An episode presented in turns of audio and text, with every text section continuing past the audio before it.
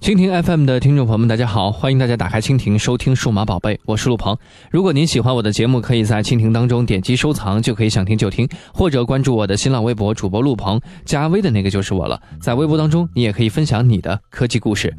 今天我们要在节目当中给大家说的是，在最近比较热映的《美国队长三》中，美国队长们都在用什么手机？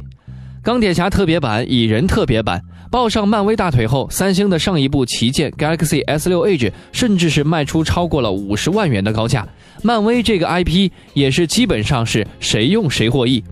vivo 也宣布了推出美国队长 X Play 五旗舰版的消息。已经看完美国队长三的我呢，在这里要表示，在片子当中，队长真的是用了 vivo 手机。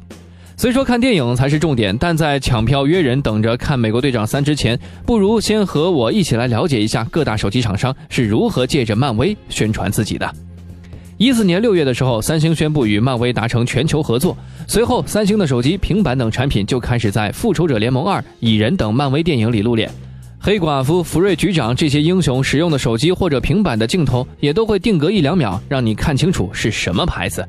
除了电影植入，三星还相继推出过钢铁侠、蚁人定制版的 Galaxy S6 Edge。尽管定价比普通版的手机要高出许多，很多时候依然是一机难求。其中钢铁侠版的 Galaxy S6 Edge 全球限量三千部，最高是拍出了五十六万元的价格。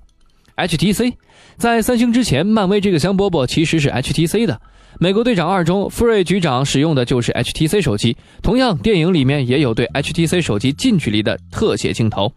不仅如此，HTC 还曾签下钢铁侠的扮演者小罗伯唐尼作为宣传代言人，推出过一系列的不明所以的广告。而定制手机这一招，HTC 也做过，背部刻着神盾局标志的十四部 HTC M8 曾作为活动奖品送出过。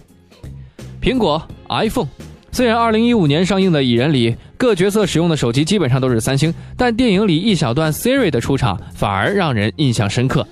在与黄山侠的飞机上打斗时，蚁人不小心启动了 iPhone 的 Siri，于是黄山侠对蚁人说的 "I'm going to disintegrate you"，我要把你碾成灰，就被 Siri 解读成了播放歌手 The Cure 的 "Disintegrate You" 这首歌。不过前后加起来只给了 iPhone 总共不过十秒的镜头。